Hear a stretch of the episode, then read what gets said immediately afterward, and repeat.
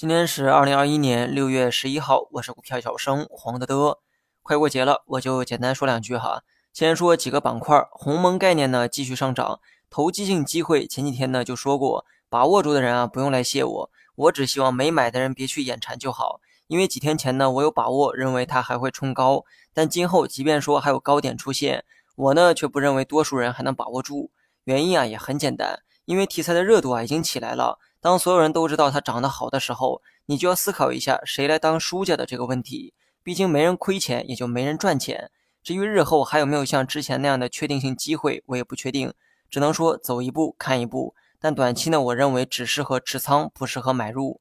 大金融呢，最近又开始跌跌不休。有些话我真不是给自己脸上贴金哈，很多观点我都提前分析过。大金融呢，估值低，当然值得你去配置，但你不能指望它长得像科技、新能源一样。新能源翻倍只用了一年时间，你指望金融股翻倍，可能要等上数年。那么我一再强调哈，金融股能给你带来的是稳稳的幸福，而且它的走势啊有一个规律，涨的时候呢很快很急促，涨幅啊比较大，但持续时间呢比较短；跌的时候跌的不多，但时间持续的比较长。那么这个规律啊之前呢都分析过，所以很多板块没必要天天问我该怎么办。当你了解了一个行业的属性，怎么办那是该由你做的决策。而我做的是把我的经验分享给你。明天呢开始放假哈，但市场放大的成交量可不像节前的走势。今天尾盘如果能站上三千六百点，那么短期走势呢，我愿意投上涨一票。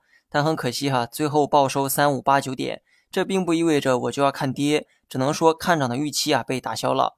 三天假期好好休息哈，假期呢大概率会有啥消息出来，所以呢我也不敢做太激进的预判。大盘短期走势继续参考三六二九。到三五六一这个区间，好了，以上全部内容，下期同一时间再见。